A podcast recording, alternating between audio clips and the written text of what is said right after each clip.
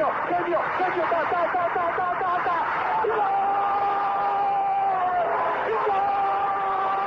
Dennis Bergkamp, Dennis Bergkamp, Dennis Bergkamp neemt de bal aan. Dennis Bergkamp, Dennis Bergkamp, Dennis Bergkamp, Dennis Bergkamp, Dennis Bergkamp. Posse de bola para Portugal, vai Éder, vai Éder, vai Éder, vai Éder, chuta, chuta, chuta! Gol! Gol!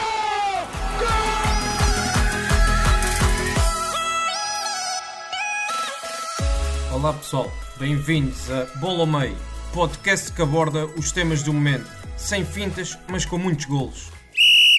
Ora boas, estamos de regresso para mais uma edição do Bola ao Meio e o tema desta semana que trazemos aqui para esta nossa conversa e esta nossa mesa redonda, não sei se é redonda, se é quadrada, mas é uma mesa, uh, é o Braga Sporting.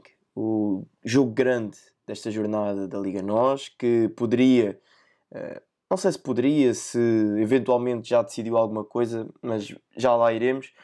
Portanto, Eduardo, bem-vindo e vamos lá falar desta vitória do Sporting por 1-0. Um uma vitória sofrida, mas que acredito que no coração do, dos Leões tenha sabido pela vida esta vitória em Braga pode ser importantíssima para as contas do título. Sim, é, vitória muito importante até e viu-se mesmo aquilo que os jogadores sentiram, sobretudo no fim do jogo, foram todos festejar para, para dentro do campo, inclusive os suplentes, etc.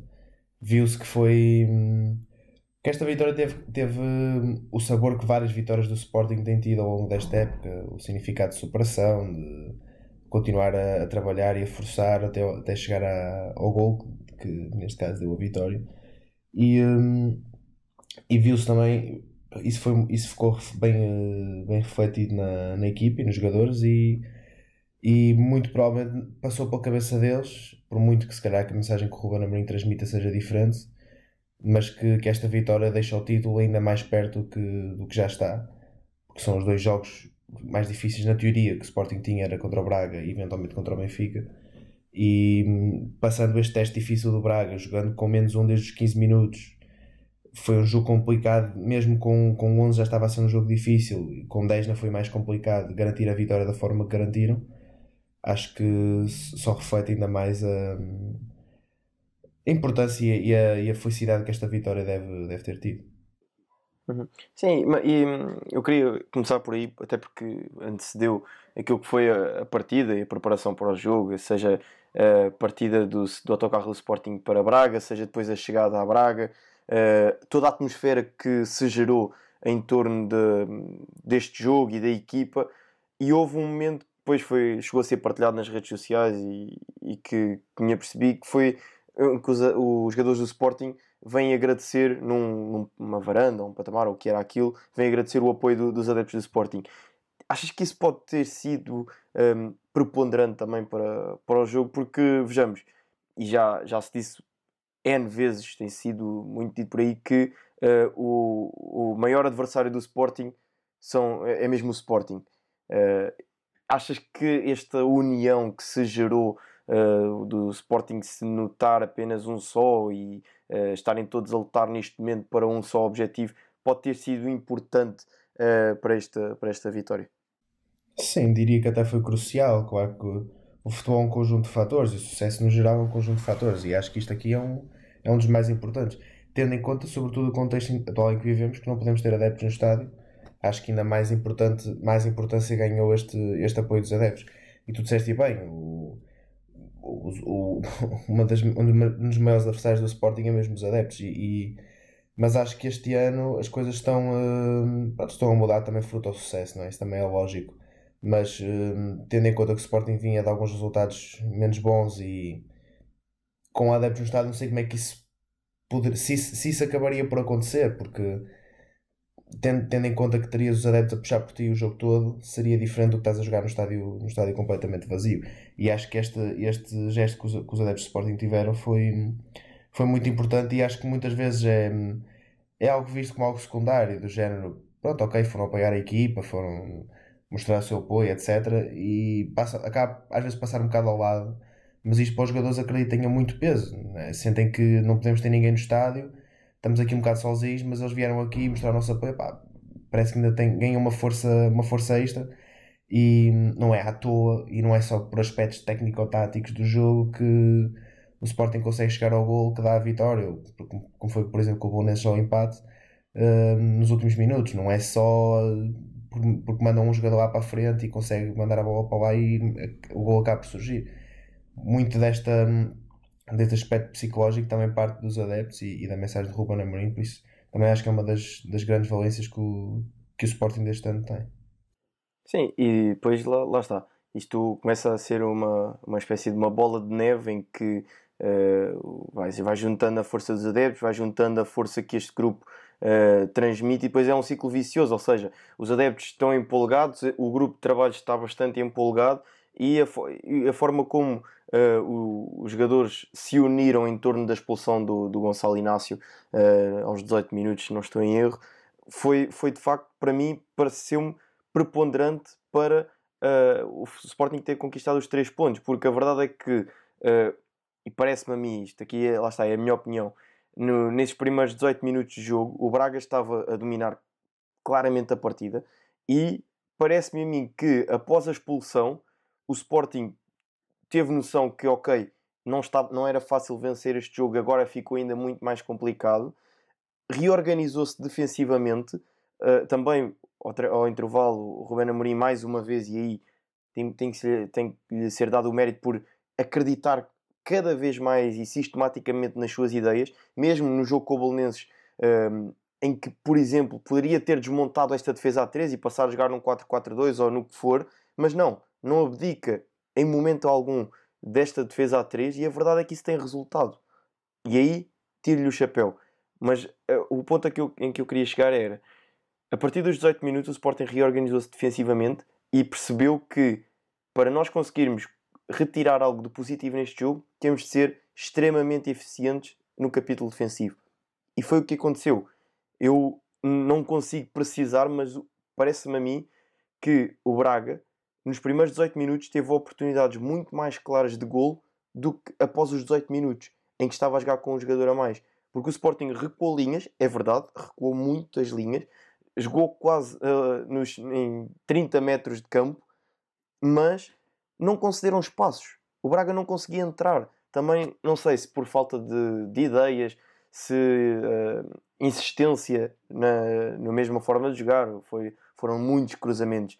Uh, poderiam ter tentado jogo interior, jogo exterior, variar, em vez de colocar só a bola na área, de, quase de forma desesperada, tentar chegar ao gol.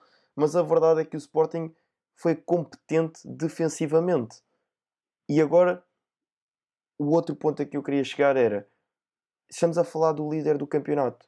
Portanto, o líder do campeonato, por vezes e em determinadas situações, também tem de baixar linhas e também tem de defender e também tem de montar o autocarro à frente da sua baliza. Que foi um pouco. Foi um pouco, não, foi o que aconteceu neste jogo em Braga. Em, em fruto das, das circunstâncias. E depois nós criticamos o, as equipas da parte de baixo da tabela quando jogam contra um grande em que, ok, que não estão em inferioridade numérica, é certo, mas é visível a olho nu que, uh, em termos individuais e muitas das vezes em termos coletivos, são inferiores ao, às equipas do top da, da tabela. E, mas depois critica-se duramente as equipas porque montaram um, um autocarro à frente da baliza quando não se consegue olhar mais a fundo para aquilo que é a estratégia de jogo da equipa e que pode passar pura e simplesmente por ser eficiente defensivamente, não conceder espaços, não permitir que o adversário lá entre. E isso é estratégia. Não é, não, não é porque eu gosto mais ou gosto menos que vou criticar. Porque eu também podia criticar o Sporting, então porque é que por estar a jogar com menos um, uh, remeteu-se ao seu setor defensivo, uh, fechou linhas e não atacou quase na partida inteira. Também poderia criticar, mas parece-me a mim que isso foi o fruto para o Sporting conseguir sair vitorioso. Não sei, o que, é que, o que, é que pensas neste, neste aspecto? Sim, concordo, mas o, a questão do Sporting foi circunstancial. A questão das outras equipas que tu falas é, é constante. Isso aí. E depois tem, também tem muito mais a ver com as, outras, as equipas pequenas também têm mais fatores a ter em conta. Não é só o fechar lá atrás, eu não deixar jogar, eu, para estar tempo, mas isso pronto, isso também são outras conversas. Agora, aquilo, aquilo que o Sporting fez, hum, para mim, foi o mais, o mais acertado. Hum, defensivamente esteve fantástico. O Braga, lembro de algumas oportunidades teve no fim do jogo, mas nunca foi nada assim muito flagrante. Um, mas acho que isto já é um padrão no, no, Sporting, que é mesmo em jogos que, pronto, 11 para 11 e jogos normais, digamos assim. O Sporting é uma equipa que parece que na grande maioria dos jogos o adversário quer ir lá, tenta atacar o Sporting. Mas não, não consegues, não tens, não tens, tens, tens poucos argumentos para conseguir desmontar aquela defesa. Isso também é, uma das, é um dos grandes méritos que eu dou ao Ruben Amorim este ano, porque não só por ter trazido consistência ao, ao, Sporting, uma equipa que já não tinha consistência há não sei quantos anos, mas também por uh, nesse capítulo defensivo ser uma equipa praticamente exímia. E o jogo estava difícil, antes, antes da expulsão, tu vias a forma como o Braga estava a pressionar, como condicionava a primeira fase de construção, não, estava não, ia, não ia ser um jogo fácil. Não digo que o Sporting não pudesse ganhar, mas não ia ser um jogo fácil. E, e, mas acredito que mesmo 11 para 11 que, esse, que essa consciência defensiva do Sporting tem-se vindo a mostrar ao longo, ao longo da época se, se mostrasse na mesma. Pois, mas claro que é normal também o que o que o Ruben Amorim fez e, e, e, e, mesmo as substituições eu por acaso gostei, de, não é que seja muito fã do Mateus Reis, mas um, a função com que ele entrou para dar mais liberdade ao Nuno Mendes foi, foi, uma, foi uma, uma troca uma troca interessante e, e pronto, e lá está este, este, este, este desfecho final uh, acaba por ser uh, acaba por ser por ser algo que já vimos várias vezes e, e, e, é, e, é, e é muito fruto também do trabalho e da, da, é aqui também que se vê o papel que o Ruben Amorim tem na equipa porque não nem todos os jogadores uh, têm, têm o mesmo espírito e a mesma forma de ver as coisas e esse espírito lutador, digamos assim, mas parece que com, com, com o Ruben que isto tem sido um padrão e, e não desistem até ao fim. E às vezes vemos equipas que estão últimos minutos é só bombar a bola para a frente e o Sporting raramente faz isso e, e chega ao gol várias vezes no, nos últimos minutos. Podem chamar a estrelinha, podem chamar o que quiser, mas acho que há, há, muito, há muito trabalho por trás disso. Muito trabalho que nós não sabemos e, e há trabalho que, pronto, que nós conseguimos ver mais esse aspecto psicológico, digamos assim.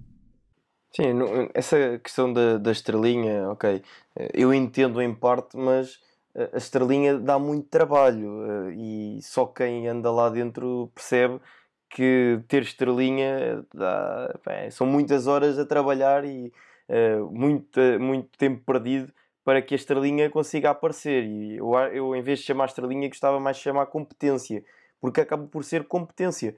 O Braga acaba por cometer um erro defensivo na, na segunda parte e o Sporting mata o jogo porque não se viu muito mais uh, Sporting na, na segunda parte. Teve um pontapé de canto, salvo erro, teve esse lance do, do Mateus Nunes que resulta em gol e que acaba por ser um, um erro defensivo do, do Braga e pouco mais. Portanto, parece-me a mim mais competência do que até estrelinha, porque enfim, uh, estrelinha consegue-se ter, ok, uma vez, um jogo, dois jogos, Agora, a quantidade de, de jogos que o Sporting tem resolvido uh, nos minutos finais, seja com, com o Coates, seja desta forma, uh, já para a taça da Liga foi, foi num lance também quase idêntico que faz o gol frente ao, frente ao Braga, agora este gol do, do Mateus Nunes, o gol frente ao Benfica, também do, do Mateus Nunes. Portanto, é que parece-me a mim que seja mais competência do que, do que outra coisa. Uh, e essa questão que também falaste da, das substituições também lá, lá está. Tem, tem que se conseguir entender aquilo que são as ideias do, do Ruben e aquilo que é falado internamente, porque claramente que a colocação do, do Mateus Reis, a entrada em campo, foi para permitir que uh, em lances de contra-ataque o Nuno Mendes possa sair e possa correr aquele corredor todo, tal como o Mateus, o Mateus Nunes pudesse correr, correr aquele corredor todo. Portanto, é neste sentido que tem que se conseguir entender, entender o jogo. Agora, parece-me a mim que estrategicamente o Sporting esteve bem e mérito para, para o Ruben Amorim, mérito para, para os jogadores e depois mérito para aquilo que é a união deste grupo e a força do grupo. E já, já falaste disso, que a forma como os jogadores uh, festejam, mas eu ainda quero salientar outro, outro aspecto que tenho visto ao longo dos jogos do Sporting e que são dois jogadores que não jogam, por simplesmente não jogam na equipa do Sporting, mas que me parece a mim que têm um papel fundamental e principalmente têm tido nestes jogos, e tiveram em Braga, em que o treinador, o Ruben Amorim, não está no banco de suplentes, que chama-se Antunes e João Pereira. Dois jogadores que não jogam, mas ainda ontem já não me consigo recordar o jogador que ia entrar em campo e que estava lá o Emanuel Ferro para fazer a substituição e estava o João Pereira também uh, na linha de meio campo a dar instruções ao ouvido do, do colega que ia entrar. E via-se o João Pereira depois a mandar vir com o pote também quando levou o, o cartão amarelo. Portanto, são, são estes jogadores que são as extensões do treinador. E o João Pereira não vem para o Sporting por acaso. Lá está. Mérito para quem o contratou, mérito também para o Ruben, possivelmente, e acredito eu, teve muita influência na, na vinda do, do João para, para o Sporting, porque o conhece, sabe a forma dele estar no, no futebol. E estes elementos que por vezes uh, parece que, que, são fúteis, mas tudo somado acabam por ser muito importantes naquilo que é uh, o desfecho final de um trabalho, de uma equipa.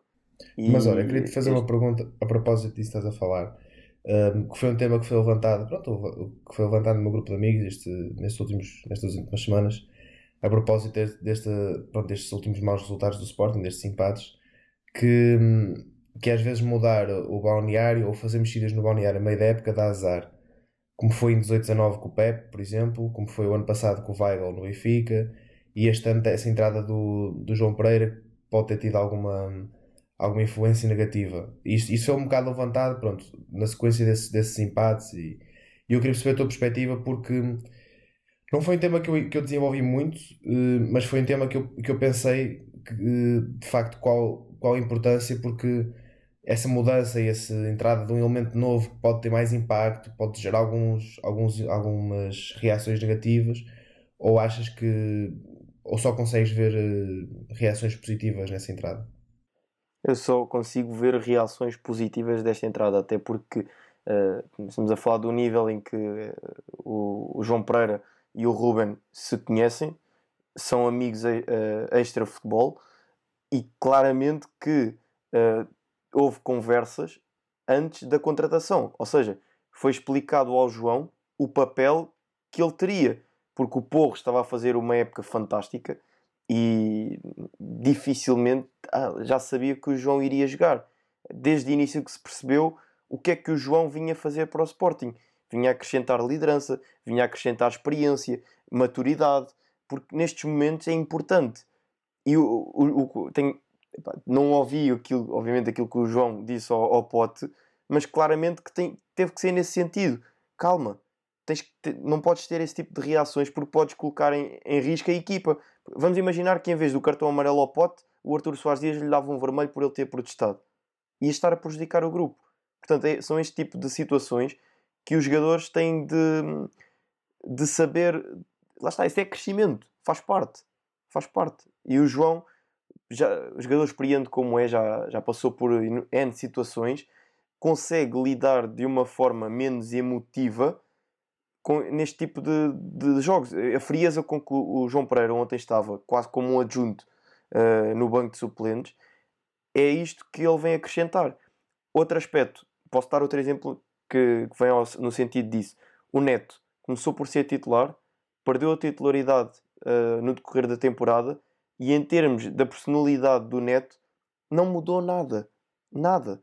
E consegue-se perceber isso em, em vários momentos da época do Sporting, quando há filmagens do, do banco de suplentes, que se vê a atenção com que o banco de suplentes está ao jogo, a forma como o banco de suplentes vibra com o jogo, como os suplentes festejam os golos, como os suplentes apoiam uh, os companheiros, não, ali naquele grupo de trabalho não interessa se eu jogo ou não jogo. Há outro jogador, por exemplo, Tabata, que não joga e que porventura uh, em determinados momentos da época poderia ter achado que merecia jogar e que merecia ter mais oportunidades, e a verdade é que o Tabata continua uh, empolgado com, com toda a época que o Sporting está a fazer e não foi a jogo, e mesmo nas redes sociais continua a mostrar o apoio ao grupo de trabalho. Portanto, uh, neste tipo de, de grupos, por isso é que eu digo que muitas vezes o sucesso das equipas é o grupo de trabalho. Uh, e já, já passei também pessoalmente por, por esse tipo de situações em que quando o grupo de trabalho é tão forte, tu nem te preocupas quase se jogas ou não. Tu queres é o sucesso da equipa. E é nesse sentido que eu acho que este grupo de trabalho do Sporting está formatado. Os jogadores não estão sequer a pensar individualmente, mas estão a pensar no coletivo e só depois individualmente. O Paulinho saiu ontem ao intervalo. Qualquer jogador de futebol não gosta de ser substituído ao intervalo. É óbvio que não gosta. Mas a forma como o Paulinho também esteve a apoiar a equipa e a forma como festejou uh, no decorrer do jogo e no final do jogo é demonstrativo de que o coletivo estará sempre à frente do individual naquele grupo de trabalho. Portanto, acho que essa situação do, do João Pereira só consigo ver uh, algo positivo na vinda dele para, para o Sporting. Bem, posto isto, penso que podemos avançar para o, as nossas rubricas e torcemos de volta as rubricas ao nosso podcast. Vamos começar então pelo momento da semana. Eduardo, qual foi o, o momento da semana para nós? Olha, para nós, para mim, para ti, para toda a gente, acho que foi, o grande momento da semana foi a suspensão, cancelamento, o que tu, que tu quiseres chamar da flop, o que tu quiseres chamar da Superliga. Um, foi o momento, pelo menos foi o momento mais feliz da minha semana, confesso. Porque um, comecei a ver os clubes ingleses a sair e depois os, os italianos a sair também. E, e cada vez aquilo a desmoronar mais, a ver o Florentino Pérez sozinho e fiquei contente, fiquei bem disposto com isso. E ainda bem porque assustei-me e fiquei, pronto, fiquei com medo com pronto, como é que isto que implicações isto teria no futebol e no futuro do futebol e, e é bom ver que hum, os clubes por muito que haja clubes que tenham dito naquela de pronto, vamos sair porque os outros estão a sair, ou porque há muita pressão mediática, se calhar até queria ficar, tudo bem que se calhar houve casos disso, mas mesmo a postura dos clubes que foi numa de perceber os adeptos, perceber que a conjuntura do futebol mundial estava muito contra esta Superliga, ok, vamos sair mais, pelo menos passar a mensagem que era mais por causa disso, isso também deixou-me contente e, e, que o futebol, por muito que ainda seja, ainda seja, por muito que seja um negócio, ainda é visto muito numa perspectiva de, de adepto e, e, os adeptos têm muita têm uma, uma posição muito grande nos clubes, isso, isso deixou-me deixou contente. Um, e particularmente pronto, pelo, pelo Arsenal, uh, que é um clube que eu gosto pessoalmente e que foi o único clube que pediu desculpa. Tudo bem que vale o que vale, não é? Claro, esse pedido de desculpa escrito nas redes sociais vale o que vale e pode ter sido um estagiário qualquer da comunicação que escreveu e nem seja algo sentido no seio do clube, mas a mensagem que passa é positiva. Ao contrário de uma mensagem, por exemplo, como, como foi a da Juventus, que o Agnelli basicamente disse: Olha, vamos sair porque não há condições para continuar com isto, senão não, não saíamos. Isso aí é diferente, são posturas, são posturas diferentes. Por isso, tendo, tendo, tendo isso em conta, fico, fico contente com a postura dos clubes e que, tenham percebido e posto a mão na consciência que de facto isto aqui seria, seria terrível para o futebol. E mais uma vez fica provado a grande influência que os clubes ingleses têm uh, no futebol mundial e a influência também que os seus adeptos têm nas decisões dos clubes, porque as manifestações uh, e foram mais mediáticas de Liverpool, uh, dos adeptos do Chelsea, percebeu-se a importância e a influência que o futebol inglês tem, tem para o futebol.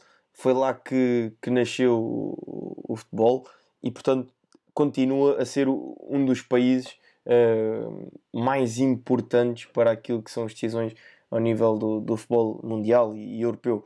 Uh, e aquele vídeo que também se tornou viral dos adeptos do Chelsea a, festejarem uh, quando foi comunicado do, por parte do Chelsea que iria abandonar a Superliga é algo que para o adepto do futebol que gosta do futebol no seu estado puro marca e aquele, aquele festejo acaba por ser bonito.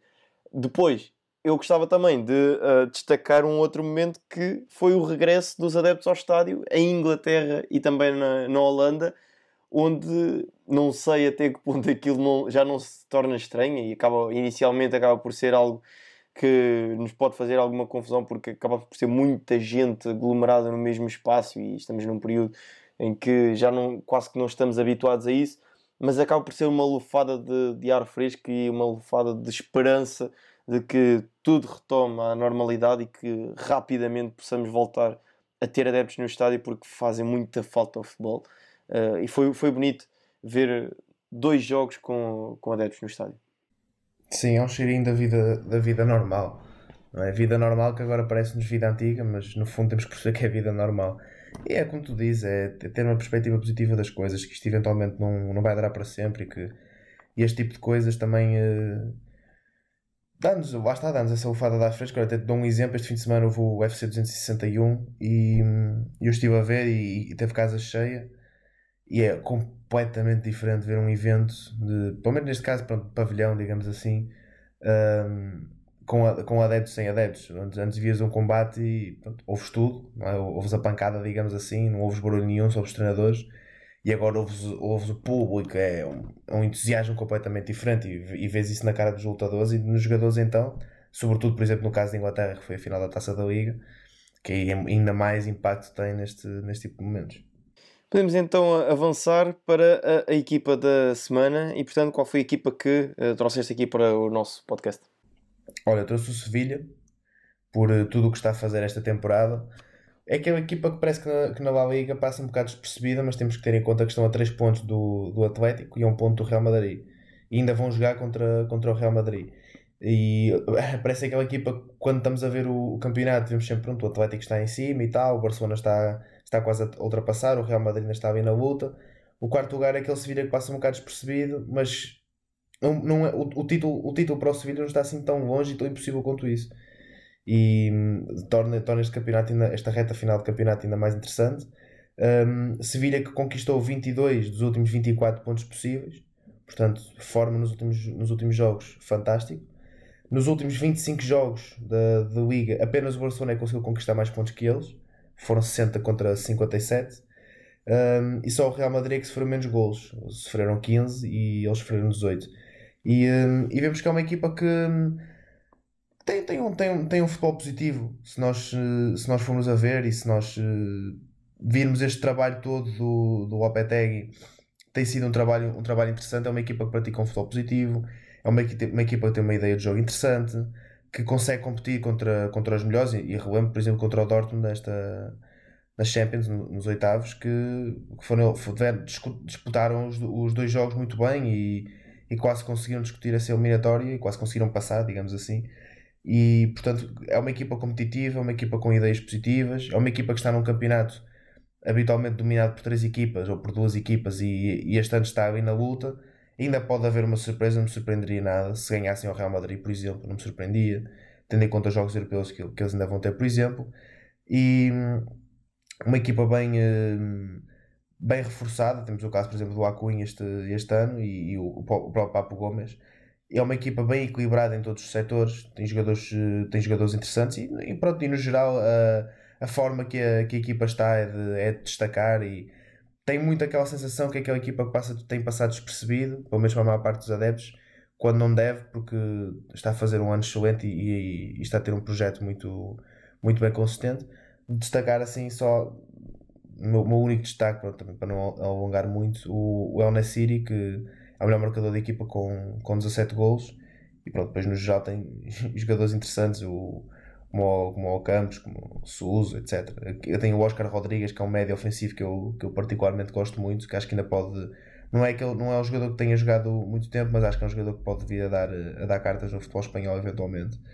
E, e claro, o, o que é um, que é um centralão, que é cobiçado por, pela Europa toda mas sim, mas no geral é isto. É, acho que é uma equipa que, que merece destaque e merece ser. Hum, merece a vista com outros olhos e vamos, vamos acompanhar esta reta final do campeonato porque seria, seria giro ver-se assim uma surpresa. E achas que podem chegar ao título? Porque não, não é? Tendo em conta, tendo em conta que eu agora também não tenho o calendário do, da La Liga todo, na, todo decorado, mas tendo em conta que eles ainda jogam com o Real Madrid, Se, jogando ao Real Madrid, ganhando ao Real Madrid, sobem para hum, terceiro lugar, tendo em conta que o Barcelona pode ganhar o, o jogo que tem atrás, o Atlético depois 10, pronto. Mas não acho que seja, não acho que seja impossível. O Atlético, sendo, estando inconstante como, como está nos últimos jogos, o, o Sevilha ganhando ao Real Madrid e depois fica um bocado dependente do Barcelona, mas mesmo um segundo lugar para este Sevilha seria qualquer coisa de incrível, não é? Bem que o segundo lugar ou o quarto lugar vai dar ao mesmo no nível de Champions mas o Sevilha ficar em segundo lugar à frente de um Atlético que teve praticamente o título garantido ou à, e à frente de um Real Madrid, que é o clube que é, era, era bonito de se ver. Pois claro, vai depender dos resultados dos outros, mas acho que não há. Não seria assim tão. É difícil, obviamente, mas não seria assim tão impossível, tendo em conta que o Sevilha não tem, tem foco total no campeonato e, portanto, veremos. Avançamos então para a última rúbrica, que é o jogador da semana. E eu tive de trazer aqui um, um jogador que está a fazer uma época para mim extraordinária 35 anos de idade, ponta de lança, estamos a falar de Burak Ilmaz, o avançado turco, conhecido uh, no mundo do futebol, e que aos 35 anos está a realizar a sua primeira temporada fora da Turquia. Isto é um facto uh, interessante porque aos anos que, que ouvimos falar de, deste nome, no, seja Liga dos Campeões, seja Liga Europa, seja Europeus, seja Mundiais, é, é, um nome conhecido no, no seio do futebol internacional, mas a verdade é que nunca abandonou o seu país de origem. Este ano juntou-se ao Lille e está a fazer uma temporada fantástica também junto com a sua equipa. Este fim de semana defrontaram o Lyon, portanto houve um Lyon-Lille, um jogo que era muito importante para as contas do título e para a liderança da, da Ligue 1. E a verdade é que ao intervalo o Lyon estava a vencer por 2-1 o Lille com gol de Slimani e um autogol do, do Fonte. E depois no final do jogo houve cambalhota no, no marcador e o, o Lille venceu essa partida. E aqui é que vem o destaque, porque o Ilmaz fez uh, um gol, fez uma assistência e aos 85 minutos tem um pontapé livre e faz um golaço. O António Lopes, nem com, como se costuma dizer, nem com asas o António Lopes apanhava aquela bola. Uh, de facto, um grande gol. Uh, eu quis trazer este jogador porque, com 35 anos de idade, primeira temporada fora da Turquia e numa temporada em que já leva 14 golos, 5 assistências, está na liderança da Ligue 1 com o Lille à frente de um Paris Saint-Germain milionário, à frente de um Lyon competitivo à frente de um Mónaco que está a fazer também uma excelente temporada. Aparece este Lille com muitos portugueses à mistura e que pode aqui uh, ser uma grande surpresa aquele que é dita Farmers League. Ainda hoje eu tweetei sobre isso porque a Liga 1 é criticada muitas vezes pela falta de competitividade e depois olhamos para esta Liga 1 e temos o primeiro e o terceiro classificado separados por dois pontos. E portanto está ao rubro esta Liga 1. Faltam apenas quatro jogos uh, e é uma Liga 1 que uh, está bastante entretida e entusiasma os adeptos do, do futebol para o que ainda falta de, de campeonato. A verdade é que Lille e Paris Saint-Germain já não vão defrontar nenhum dos quatro primeiros classificados, mas uh, em, na próxima jornada há um Mónaco-Lyon, um jogo bastante interessante de se seguir, porque o Lyon joga bem, o Mónaco está a fazer uma campanha extraordinária e já na semana passada uh, jogaram para a, para, a, para a taça de, de, França e o Mónaco venceu. Vão jogar este fim de semana, portanto está muito interessante esta, esta Liga 1. Agora, eu sinceramente gostava de ver o Lille campeão. Já, já disse aqui há umas edições atrás que gostava de ver o Lille campeão porque tem vários portugueses, mas sobretudo pela época que estão a fazer. E tem um futebol atrativo. Essas quatro equipas praticam bom futebol, futebol de qualidade, futebol positivo e sobretudo com muitos gols, porque, ou seja, estão sempre jogos uh, que entusiasmam os adeptos, são grandes espetáculos. E este, este jogo, Lyon-Lille, foi um grande espetáculo. Ao intervalo, Lyon vencer acaba por perder, revira a volta no marcador, grandes golos. Uh, portanto, quis trazer aqui o, o Ilmaz para, para, para a nossa conversa. E bem, e só dá uma, uma nota final: ele, ele tem esses números que tu mencionaste, teve evolucionado praticamente dois meses este, nesta época 35 anos, muita pujança que ainda tem. E olha, digo que foi uma, uma contratação muito importante para o Lille, tendo em conta que é uma equipa assim jovem. Nota-se que, para além de ser uma solução de qualidade, os números mostram isso, a experiência que traz também revela-se muito importante. E depois, espero não me enganar no ano, mas já, se me enganar, espero que alguém me corrija. Mas destacar que o Ilmaz é uma lenda FIFA 14. Portanto, também é muito boa escolha por, por isso mesmo, também que trouxeste. Vamos então avançar para o último tópico desta nossa conversa, a parte que o Eduardo menos gosta e que mais uma vez implorava para que não trouxéssemos esta rúbrica, mas pronto, as nossas apostas, mais uma, mais uma semana em que eh, o Eduardo não perdeu, mas aprendeu. Portanto, aprendeu como é que se tem que, que apostar. Mais uma semana em que venci, 3-1, pronto Neste momento a nossa classificação apresenta 32 pontos para mim, 19 pontos para, para o Eduardo, uh, em que nenhum de nós acertou um, um resultado uh, certo, nós acertámos vencedores, eu acertei 3 vencedores de jogos, o Eduardo acertou apenas um vencedor de jogos. E portanto, esta semana decidimos trazer aqui os dois jogos da Liga dos Campeões e os dois jogos da Liga Europa. Podes começar, dou-te aí a vantagem inicial de poder escolher os resultados tu inicialmente. E portanto, o primeiro jogo que temos é o Real Madrid-Chelsea. Real Madrid-Chelsea, começou um jogo difícil, não é? Também não há jogos fáceis este, estes quatro. E que eu agora já digo, pá, já digo confiança tem para mandar aquelas minhas takes arriscadas. um, olha, vou-te dizer. Ui, tenso. Vou-te dizer que. Os. 1-1, um, um, pronto. Hum. Eu vou dizer 2-0 para o Real Madrid. Pois agora podes arriscar à vontade. Agora posso, tranquilo. Então, com, com, os pontos que eu tenho de vantagem, até posso uh, aí mandar números a. de grande, grande pujança é, e muitos gols. Tranquilo. Mas põe-te mas põe feio que ainda perdes o campeonato. Até, ao fim, até ao fim há campeonato. Mas então, segundo jogo, Paris Saint-Germain, Manchester City. PSG City. É em, é em Paris o primeiro jogo, não é? Sim. 2-1 para o City. 2-1 para o City. Ora bem, ora bem. Isto é, isto é, isto é mais difícil. Este jogo é mais difícil. Este jogo é mais difícil. Um, eu vou dizer um igual. Villarreal, Arsenal, Liga Europa. Hum... Ah, não, nesta vou arriscar, não quero saber. vou arriscar 2-1 para o Villarreal. 0-0. Oh, esse, também essa, essa predict já é um bocado mais xoxa. Então, um 0-0. Isso nem se diz, pá, que tristeza. E, vamos ver se, se ficar mesmo no 0-0, depois vai dizer: Não, se calhar eu também devia ter dito 0-0. Próximo jogo: Man United Roma. Grande jogo.